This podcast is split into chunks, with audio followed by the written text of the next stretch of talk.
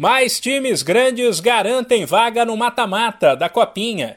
Neste domingo, sete grupos foram encerrados com a disputa da terceira e última partida da primeira fase.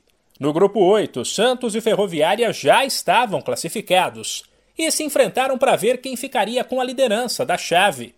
Deu Peixe, que venceu por 2 a 0. Destaque ainda para o grupo 10. O Grêmio também estava classificado mas corria o risco de perder a liderança da chave. Ele foi derrotado por 1 a 0 pelo 15 de Jaú, porém manteve o primeiro lugar, porque foi melhor nos critérios de desempate que o Castanhal, que ficou em segundo. No grupo 12, o Atlético Paranaense fez 2 a 0 no União São João de Araras e avançou em primeiro, com o Velo Clube em segundo.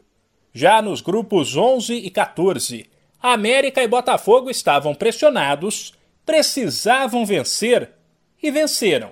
O Glorioso fez 2 a 0 no Taubaté, resultado que classificou as duas equipes, enquanto o Coelho fez 1 a 0 no São Carlense e avançou junto com o Falcon.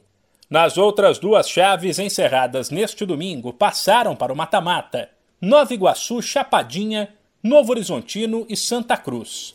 Nesta segunda serão 26 jogos, todos de terceira rodada, que encerrarão mais 13 grupos. Destaque para o Fluminense, que já está classificado, e às 13h15 da tarde no horário de Brasília, precisará apenas de um empate com a Matonense para garantir o primeiro lugar da chave sem depender de ninguém.